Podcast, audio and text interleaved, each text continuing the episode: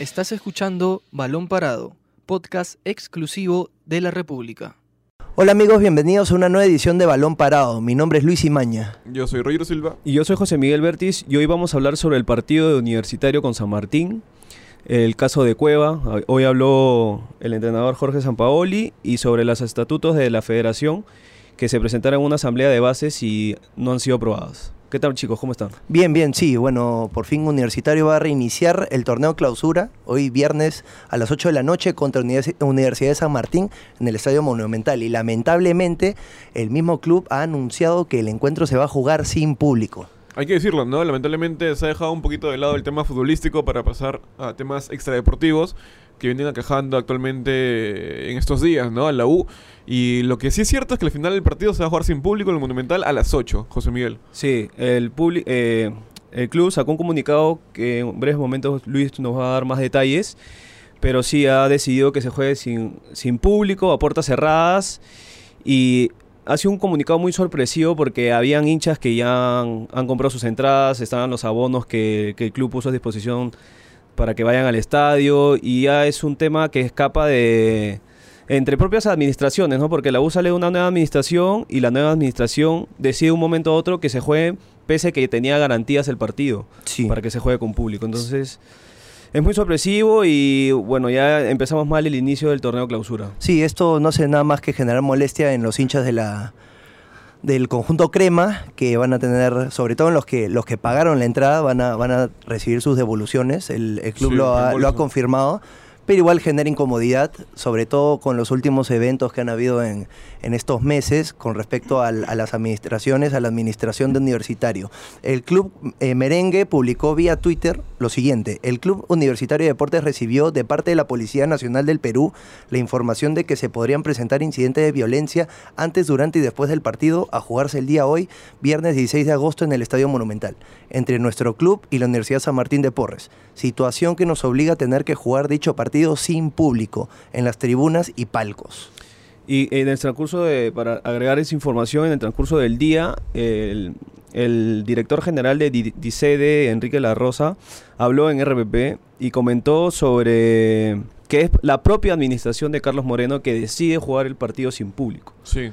Y porque ya tenían las garantías, el partido tenía las garantías. E Tanto incluso, de la policía como de la y tiene, e incluso siguen teniendo garantías, pero el partido lamentablemente se va a jugar a puertas cerradas. Sí, entonces se puede decir que esa declaración desestima lo que, lo que ha comunicado el, club. Claro. Por ejemplo, vamos a tocar el tema ahora, ¿qué fue lo que dijo la empresa Solución y Desarrollo? ¿no? Solución y Desarrollo dijo lo siguiente, eh, descarta rotundamente que la falta de acceso al partido de hoy, de la U contra la San Martín, se deba a nuestra responsabilidad. La administración saliente no entrega ninguna de las sedes, por lo cual escapa de nuestra voluntad y o gestión el ingreso al estadio. Es imposible abrir las puertas de una casa que no fue entregada, ¿no? En clara referencia a Carlos Moreno. Claro, que que aún la nueva administración mantiene varias sedes del, club el y dominio, ¿no? ajá, el dominio del club y no entrega a la nueva darle la nueva posta no a la nueva a la nueva administración sí hay que acordarnos que Solución y Desarrollo es la organización de los hermanos Leguía verdad sí, ajá. que ellos son los que van a asumir la, que eh, entrar. la totalidad de la administración del club sí. cosa que por el momento no está pasando en algunos sectores se puede decir que lo están manejando Moreno y en otros sectores los, los ¿verdad? Y, eso se vio reflejado durante la semana en la conferencia de prensa de, Comiso, que fue como a las 10 de la mañana y a las 12 estaban presentando los nuevos integrantes, los nuevos miembros de esta nueva administración. Entonces se da, ahí nomás uno se da cuenta que parece que no hay universitario no hay comunicación y están divididos. Y hay dos administraciones, por así decirlo. ¿no? Más allá de que el reglamento ya dice que hay una que tiene que salir y otra que entrar. Sí, lamentablemente no se está dando la transición que el, que el club espera. Hay, hay demasiados inconvenientes. Se nota que hay, hay fricción entre, entre ambas administraciones y esto se está repercutiendo en los aspectos deportivos, como es en este caso del, partido sin público. Y, esto perjudica nada más que al hincha, porque siempre es atractivo ver un USA Martín porque hay goles, hay buen fútbol, incluso el último partido hubo buen fútbol, claro, 3-2 por supuesto. Eh, me acuerdo que fue uno gol del hijo del Chorri también, que se mandó con Palacios. Sí, ¿no? pero más allá de todo ganó la U y lo ganó bien. Y sin embargo ahora vemos que se va a jugar un partido bonito, sin público, con el estadio sin acceso, entonces eso va a jugar creo yo también mucho en el desarrollo del juego, ¿no? Y el- si está confirmado el hecho de que si hay garantías eh, para el partido, no solo afecta en lo futbolístico, sino también en lo económico, toda la taquilla que se está perdiendo por, por este acto. Sí, porque es, la U es un club que este año no clasificó a un torneo internacional y todo es por taquillas de torneo local. Claro. Además, por el atractivo de que tenía este partido, San Martín comparte el liderato con la U, los dos Son tienen seis puntos junto a Alianza. junto a Alianza. Y como comentaba Roger, o sea, un, un U San Martín siempre es atractivo porque hay muchos goles, pueden terminar empatados 1 a 1, pero es un partido ida y vuelta. Y eso también afecta un poco al hincha que quería ir hoy día al reinicio del torneo clausura después de una para por los panamericanos. Claro, y así como ambos equipos comparten la punta, es muy importante para, para cualquier equipo, ya sea universitario, Alianza Lima, Cristal, todos los equipos de la Liga 1, que tengan el apoyo de su hinchada. Entonces, el mismo club está evitando que suceda eso, ese, ese impulso anímico que muchas veces ha, ha ayudado a los equipos cuando están en momentos difíciles. Y, y Universitario con San Martín siempre ha tenido complicaciones, no, no, no les ha sido un partido fácil. Sí, pues no, y lamentablemente, como decíamos al inicio, todo ha pasado a segundo plano en lo futbolístico para centrarnos en temas extradeportivos que al final esperemos que lleguen a una pronta solución, porque como decíamos también, el que pierde es el hincha, ¿no? Sí. y el fútbol también. Sí, sí, es verdad. Pero bueno, así como Universitario también arranca la liga, hoy día empieza de nuevo la tercera jornada del torneo clausura. La programación para el día de mañana, sábado y domingo son los siguientes. Sábado 17 de agosto a la 1 y 15, Pirata FC contra Unión Comercio. A las 3 y media, UTC contra Melgar. A las 5 y 45, Cantolao contra Sport Huancayo. Y a las 8, César Vallejo contra Alianza Lima en Trujillo. Que hay mucha expectativa también, Diego, este, Luis, perdón, por, eh, por las nuevas incorporaciones que ha hecho Alianza. El tema de los dos delanteros, Federico Rodríguez y Balboa. Y Rocky Balboa. Y Rocky Balboa, que vamos a ver qué es lo que plantea ahora eh, Bengoechea y con Quevedo, que también está con una situación ahí en el tema de su contrato, ¿no? De su tema de renovación. Vamos a ver Sí. si es que lo llega a utilizar, si es que el club lo va a dejar de lado. Sí, antes, antes de ver el tema de Quevedo, como tú dices, José Miguel, eh, hay que acordarnos que Alianza Lima, igual que Universitario y San Martín, cor- comparten la punta, ganó sus dos partidos, las dos jornadas, entonces tienen las mismas chances de eh, conseguir el primer lugar en caso Universitario y San Martín consigan un empate, por ejemplo. ¿Verdad? Eh, solamente para complementar, muchachos, el tema de la U, ganó en reservas la U 2 a 0 a la San Martín, también hay que decirlo. Ok, perfecto. Y el día domingo, 18 de agosto, juega Deportivo Municipal contra Binacional a la 1 y 15, Ayacucho contra Alianza Universidad a las 3 y Sporting Cristal contra Sport Boys a las 3 y media, que se podría decir como una, una revanchita en la- del... durante la semana. Exacto, de los, de los octavos de final de la Copa Bicentenario. Sí, un cristal que, que ha dejado muchas dudas, ¿no? Después de la eliminación con Zulia y esta, este triunfo en penales en la Copa Bicentenario que le da el pase a cuartos.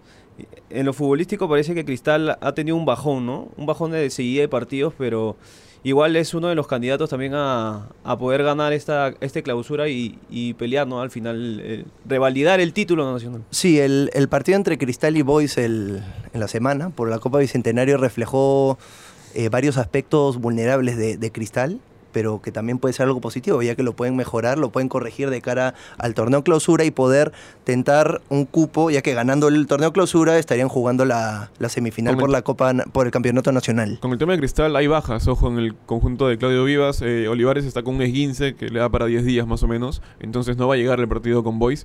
Eh, Arce también lo mismo, sigue con un tema de distensión en el gemelo izquierdo. Y bueno, Christopher González podría, ¿por qué no?, arrancar, porque tiene puesta una mascarilla, así como lo tuvo Peter Sech en el Chelsea, ¿se acuerdan? Sí, sí. Algo así. claro, que le cubre todo menos claro, los le- ojos y la nariz. Sí, exacto, ¿no? Entonces, eh, de ser requerido por Claudio Vivas, podría, ¿por qué no?, eh, arrancar o incluso estar en la banca de suplentes, ¿no? Sí, sí, bueno, pero aún así Cristal tiene un plantel amplio como para dar pelea, para poder eh, pelear el primer lugar, poder alcanzar el clausura y poder revalidar el, el título nacional que consiguió de gran manera la temporada pasada. Pero ahora, volviendo a hablar a- sobre Alianza Lima, Sí, Alianza. Kevin Quevedo hasta ahora su renovación está... Es, es incierto lo que, lo que va a pasar con, con Quevedo de, de cara a su futuro con Alianza Lima. Sí, justo hoy día Helio Casareto publicó un Twitter, en Twitter, perdón, un, un- un hilo en el que explicaba un poco la situación en la que se encuentra Quevedo con Alianza, ¿no? Que ¿Cuál es la relación que tiene Casareto con Quevedo? Casareto acerca a Kevin, o sea, él le hace el primer, contra- el Claro. primer contrato Con. Alianza. Ajá. que Alianza, o sea, Quevedo sale de la U y Alianza hace una apuesta por el jugador, ¿no? Correcto. Entonces hay un tema de que eh, Kevin parece que está, mm, o sea, mal asesorado por, el- por su papá porque está, está pre- tiene unas pretensiones muy altas con Alianza. Quiere ser, no sé si el, el mejor pagado o uno de los mejores pagados del plantel y creo que Alianza no está en las condiciones de, de cumplirle, pero sí le puede hacer un, un contrato a largo plazo y mejorarle un poco el sueldo, ¿no? Sí, y también Entonces, había un choque, me parece, entre Casareto con el padre de Sí, Kevin por- Quevedo. Sí, final porque es- Él critica, Ahora- critica que había irregularidades dentro del contrato y Casareto expli- en una reunión le explica que, que no, que el contrato está reglamentado, que está en, en- en el Ministerio de Trabajo, etcétera, etcétera, y que es por eso que hoy Quevedo juega en Alianza. Claro, hubo, hubo una desconfianza por parte del padre, ¿no? Además porque también había que pagar un monto a Chumpitas por derechos de formación. Al no tener liquidez y se canjeó esto por un porcentaje en caso de una futura venta, es ahí cuando crece la desconfianza del padre de Quevedo también, ¿no? Sí, empieza a hablar de. empieza a, a tocar el tema de, de Casareto, de Chumpitas, y, y al final Casareto dice: Yo no tengo ningún vínculo con él, Claro. nunca fui su representante. Y este, bueno, si Quevedo no quiere renovar, que salga a hablar, pero que no deje, que deje de estar hablando, ¿no? Metiendo otros personajes dentro del tema que es él con, con Alianza. O sea, Cl- Sal decide, ¿voy a renovar o no vas a renovar? Pero Claro, hablando de otras personas. Y si no quiere renovar, no es porque haya alguna irregularidad, sino por el hecho de que no quieren. Ahora, ojo que también después Casareto fue entrevistado en RPP también y le preguntaron sobre el interés que hubo acerca del Benfica y él dijo que al menos de su parte con él no hubo ningún contacto. Y él reconoció que tiene muy buenas relaciones con el Benfica Claro, por- y dice por que Carrillo, ¿no? por Carrillo justamente, pero él dijo que al menos a él el Benfica no le tocó la puerta y le preguntó por Quevedo. Ujú. Ahora, muchas personas se verían afectadas en caso Kevin Quevedo no renueve con Alianza, porque me parece que su contrato termina este año, ¿no es cierto? Claro, acaba este año. Ya, entonces queda libre, lo, lo contrata otro club extranjero, digamos, entonces Alianza se queda sin, sin un sol, literalmente. Ah, y el que gana es la U, porque la U fue el club al final que lo forma. Por derecho de formación. Exactamente, recibe un porcentaje y Alianza no recibe nada. Y Chumpitas también podría, me parece, quedarse Sí, sin, plata. Es el, por... es el canje, pues, ¿no? En ese- cuando tenía que recibir ese dinero por derecho de formación, eh, Alianza se encontraba en una crisis económica en Claro. 2017. Y a al final este adop- eh, toma la decisión de que una futura venta, un porcentaje, se lo den como Eso es lo que parte de ese dinero. Ajá. No, justamente. Sí, entonces Kevin Quevedo hasta ahora no, hasta ahora no ha renovado. Y es, es algo muy, muy delicado, se puede decir, para Alianza Lima, ya que Alianza Lima, al igual que otros clubes acá en el Perú, se encuentran en un proceso de reestructuración en cuanto a sus deudas y una pérdida de, como de Kevin Quevedo resultaría muy, muy perjudicial para Alianza Lima. No, y además también no solamente para Alianza, sino también para el jugador Luis, porque recordemos que Alianza como que en un momento lo congeló a Kevin Quevedo y se esperaba que él rinda en los Panamericanos, cosa que al final no pasó, su cotización no se elevó, no generó o no atrajo finalmente a empresarios, entonces eso también quiere decir que mm, puede que no hayan ofertas al final por, por Kevin Quevedo. Sí, eh, claro, es que la selección peruana, en, Sí. en- en verdad no solo Quevedo, sino toda la, selección no dio una buena impresión en los Juegos Polar, Panamericanos. de varios jugadores al final no dieron la talla por ahí, ¿no? Sí, sí, esperemos bueno que, que Kevin Quevedo pueda arreglar los temas con el club. En caso se vaya, que se vayan en buenos términos, porque ya han habido casos en los que rompen poquito- palitos de una manera bien fea. Se parece un poquito a la historia de Cantoro también, ¿no? ¿Te acuerdas en un momento con la U? Que Sí. era el tema de si venía una, una oferta del extranjero y todo lo demás. Sí, sí, se es- fue un tema muy delicado, muy complicado. Esperemos que no se vaya a repetir con Kevin Quevedo. Y así- Pero así- bueno, también así como estamos hablando del fútbol peruano, eh, en cuanto a selección, Jorge Sampaoli se pronunció con respecto a Cristian Cueva y, y su falta de continuidad y sobre su Tema no personal. consideración de cara a esta temporada. Sí, tocó un poco el tema personal del que está viviendo, que ya hemos, lo hemos tocado en, en los programas acá de, de Balón Parado sobre Cueva y lo que está viviendo con, con su hijita, ¿no? Que es un tema aparte, delicado, Sí, enviarles las muy fuerzas a- a Cueva, pero hoy San Paoli comentó, eh, espera que él solucione su tema personal y también lo respalda mucho y, va a tener el apoyo de, de Santos. Ahora, él dice, si Cueva eh, quiere encontrar, o sea, irse a otro club, ¿no? Y sumar minutos, bien por él, ¿no? pero si se va a quedar tiene que Luchar un tiene puesto, que ¿no? luchar un puesto. Sí, Tiene lo que que- luchar un puesto. Lo que dijo Jo- Jorge Sampaoli fue lo siguiente, citando, Cristian Cueva es un jugador importante que ha pasado por tiempos difíciles, que se unió a Santos y todo lo que le pasa a un futbolista en su vida personal le afecta. Necesita resolver su tema y luego veremos qué sucede. Entonces, como que le está dando la, la, la responsabilidad de la mochila a Cueva para que él mismo solucione. Obviamente él no puede ser el papá de todos los jugadores, cada quien tiene su propia vida, entonces le está mandando un mensaje a Cueva de que lo puede tener en consideración, pero tiene que hacer méritos para que suceda. Ahora, ¿no creen que también con esto hay un cortocircuito en el Santos? Porque el director deportivo, que es Pablo Autori, ex técnico de Perú, dice una cosa y ahora sale San Pablo a decir otra cosa. Entonces, al final, ¿a quién le creemos, no? Uno dice, le voy a dar la chance, porque eso es lo que se entiende, ¿no? Mientras que el director deportivo, que es Autori, dice, no, la prioridad es este venderlo, deshacernos del jugador y todo lo demás. Entonces, al final, como que no, no queda claro, en fin, cuál es el futuro de, de Cueva, Yo, ¿no? yo creo que ahí eh, Autori eh, no debió hablar de más, Sí. porque esos aspectos de los jugadores los ve directamente el entrenador. Exacto. O- No debería involucrarse los, los puestos más altos, los altos mandos O, ahí. o quizá en el, bueno, no, no tanto en el tema de Cueva, ¿no? Pero en el tema de otros jugadores que ya, ya saben de su continuidad, me refiero a, otros jugadores de la plantilla de Santos, que, que salga a explicar más o menos su, situación, pero no la de Cueva, ¿no? Porque reiteradas eh, ocasiones, San Paoli ha, ha salido a hablar cuando regresó después de la Copa América y el nivel futbolístico que le llega a Cueva, pero ahora primero sale a hablar a Autori que San Paoli ya le dijo que no va a contar con él, Claro. y ahora sale a Pa- San Paoli que vamos a ver qué sucede. Entonces deja que no, no hay una, una línea entre los dos, no, no hay un no hablan entre entendimiento. ellos, que- o cada uno tiene su forma de pensar. O sea, Claro, el, no se el- entiende, el- ¿no? el problema también es que Autori le tiró toda la, todo el peso a toda la carga a San Paoli. Entonces eso tampoco es justo. Literalmente dijo no, que San Paoli no lo quiere. Entonces San Paoli tiene que de alguna manera salir a hablar y a defenderse, porque el- se puede decir que le están echando toda la culpa a San Paoli. Ahora, lo que sí no cabe duda es que es cierto, pues, ¿no? Lamentablemente la llegada de Cueva al Santos no ha sido lo mejor, no ha demostrado hasta ahora lo que puede demostrar, creo yo. Le falta madurez, a pesar de que ya es un jugador adulto. Y, pero igual, o sea, aún tiene chance todavía de mostrar sus cualidades, como lo hizo en su momento en el Sao Paulo, en el Toluca, que para mí fue el mejor club donde pasó.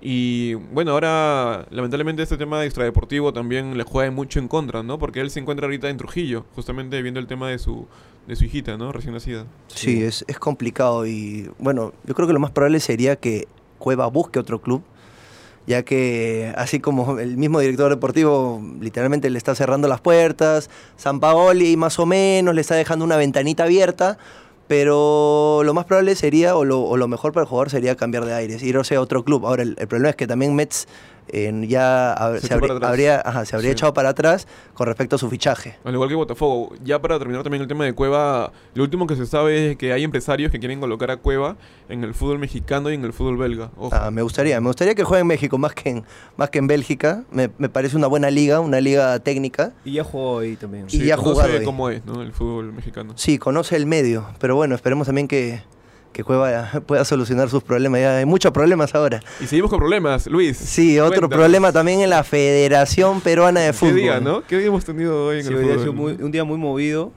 Y bueno, la federación presentó hoy los nuevos estatutos de FIFA que no han sido aprobados dentro de la asamblea eh, de bases. Ah, justo salió un comunicado, vamos a leerlo, eh, hace unos 15 minutos, que dice lo siguiente. La Federación Peruana de Fútbol informa que tras someter a la votación en su asamblea de bases la propuesta de los nuevos estatutos para la federación, se plantea la necesidad de continuar las conversaciones con los otros asambleístas para llegar a un acuerdo en aquellos artículos que fueron materia de discusión hoy en la asamblea realizada en la Videna.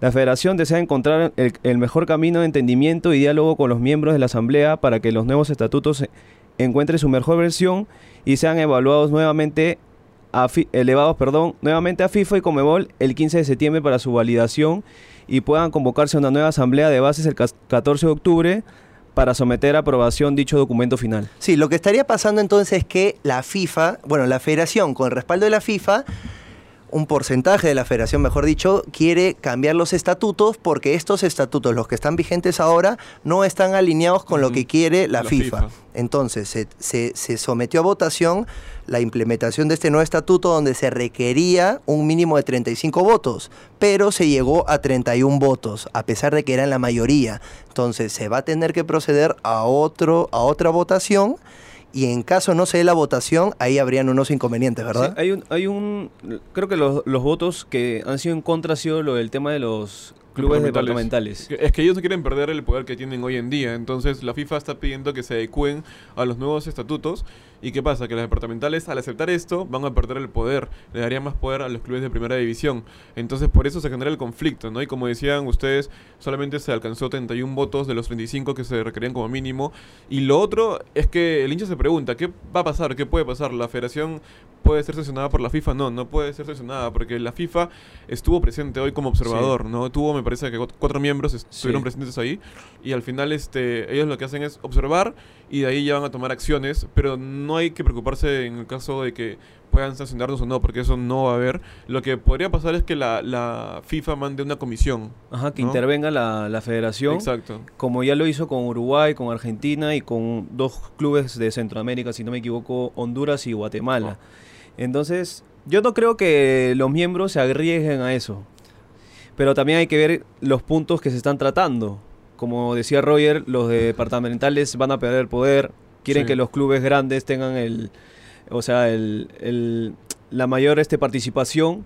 Entonces vamos a ver en qué consenso llegan en esta nueva fecha que se ha programado una segunda asamblea ¿no? de bases y ver en qué acaba, porque al final podemos terminar como los países que, hemos que acabo de mencionar y, y FIFA entra y ellos ya deciden, ¿no? Claro, ahora, lo irónico es que supuestamente FIFA no va a interceder, pero va a aparecer una comisión. ¿Y la comisión de quién es? De la FIFA. De la FIFA, ¿no? Es que Entonces, al final la federación se sí va a entrar. Bajo, lo de la FIFA, ¿no? Y tiene que acatarlo sí o sí, ¿no? Y ya también otra pregunta que se hacen los hinchas es qué pasaría con Agustín Lozano, ¿no? Eh, bueno, lo que pasaría en todo caso es de que la FIFA eh, podría intervenir a la FPF y reemplazar el directorio y asamblea y poner estatutos que quieren y convocar a elecciones. Con ello entonces... eh, Agustín Lozano no, no cumpliría su mandato que es hasta diciembre, ¿no? Y no convocaría elecciones él mismo, sino ya lo haría incluso la FIFA, FIFA. ¿no? A través de este, esta comisión, ¿no? Que decíamos. Sí, sí, es, es es muy delicado el tema. Entonces tendremos que estar a la expectativa de la segunda votación para ver qué va a suceder, si se llegará a- al mínimo para, po- para poder implementarse este nuevo estatuto o si no se mantendrá el mismo y ahí va a tener que interceder una comisión. Claro, lo que queda claro es que siguen los problemas, ¿no? En la FPF, eso está clarísimo. No solamente en el tema económico, que ya ha bajado un poquito hoy en día, no se toca mucho el tema económico. Ahora pasamos al tema de las, de las directivas, de las asambleas y todo lo demás. Las gestiones. Y eso afecta, quieras o no, al equipo de Ricardo Gareca, que ahora tiene que pensar en los amistosos que se viene contra Brasil Sí. y contra... eh, Y contra Ecuador. Ecuador, Ecuador y perdón. Brasil. Primero Ecuador y de ahí Brasil, Sí, el primero 5 y Ecuador. 10 de septiembre. Y justamente hablando del tema este de Brasil, Brasil justo hoy se dio a conocer la lista de convocados hoy. Vuelve. Correcto. Vuelve eh, Ney, vuelve Ney. Sí, esas son las novedades. La, la principal novedad es el regreso de Neymar después de la lesión que sufrió en pre- previo a la Copa América en el amistoso entre Brasil y Qatar. Vinicius. Vinicius es la otra novedad, jugador de 18 años de Real Madrid, una de las, de las promesas del fútbol mundial, quien se puede decir que ya está dejando ser promesa, ya que se, se va consolidando en el Real Madrid. Y dos bajas importantes tendría Brasil. Una de ellas sería Allison, que sufrió Sí. una lesión. Con Liverpool. Claro, con Liverpool, estamos hablando del, del arquero campeón de la Champions League, vigente campeón de la Champions League, y otra Y baja la Copa sería, América también, ¿ah? y, y de la Copa América, tienes razón, y la otra baja sería Marcelo, pero eso sería más por decisión de Tite, no, No, por te una lesión. de, de Everton, Sí. el gremio. Y Everton también. Por el sí. tema de... La Copa de Brasil. Ajá, que va a jugar la semifinal de Hubo- vuelta. Sí. hablar- hablaron previamente, ¿no? Entre el club y la federación, bueno, la CBF, la Confederación Brasileña de Fútbol, y de- y era un acuerdo en que Everton no iba a ser convocado para que pueda estar con el gremio disputando la Copa de Brasil. Sí, estamos hablando de un jugador que terminó siendo el, Sí. el goleador de la Copa América. La. Todos vimos lo que, lo que hizo Everton en con Perú en los dos partidos. Es un jugadorazo. Así que, claro, su, su baja se puede sentir por lo menos de para el atractivo del partido. Pero se va, a- o sea, no va a estar Everton, pero está Neymar. O No, sea, claro, Neymar también, ¿no? pero está. Vinicius. sería Sí. bonito ver a Neymar y a, y a Everton ahí juntos y con, con Vinicius sería maravilloso. Vamos a ver también si es que Neymar tiene. Va a tener minutos, pero vamos a ver si es que completa todo porque viene una lesión también eh, de una para de varios. de casi un mes, un mes y algo. de que Se perdió Sí. la Copa América. Ahí va a tener que tener cuidado porque después viene alguien de Perú, Tapia, Aquino Sí. ahí con pie fuerte y, y lo puede mandar de nuevo a la lesión. No, y con el tema de que también está congelado, ¿no? Práctica- Prácticamente en el PSG, o sea, no, No está jugando, está entrenando nomás. Por el tema este de que se iría al Barcelona, ¿no? Sí, sí, eh, bueno, ya se van, se van armando entonces la lista de convocados. eh, todavía Perú no, no ha oficializado, no ha anunciado en, al público a quienes, a quienes va a convocar. Eh, todavía está la expectativa si Guerrero va a estar incluido o no, ya que el Inter lo ha pedido para, para la Copa de Brasil. Pero ya entre pocos días, ya a finales de agosto, eh, se soltará la, la lista de nominados. Así que bueno, esto es todo por hoy. Una nueva edición de Balón Parado. Mi nombre es Luis Imaña Yo, Roger Silva. Y yo soy José Miguel Bertis. y nos vemos en la próxima edición. Esto fue Balón Parado, podcast exclusivo de la República.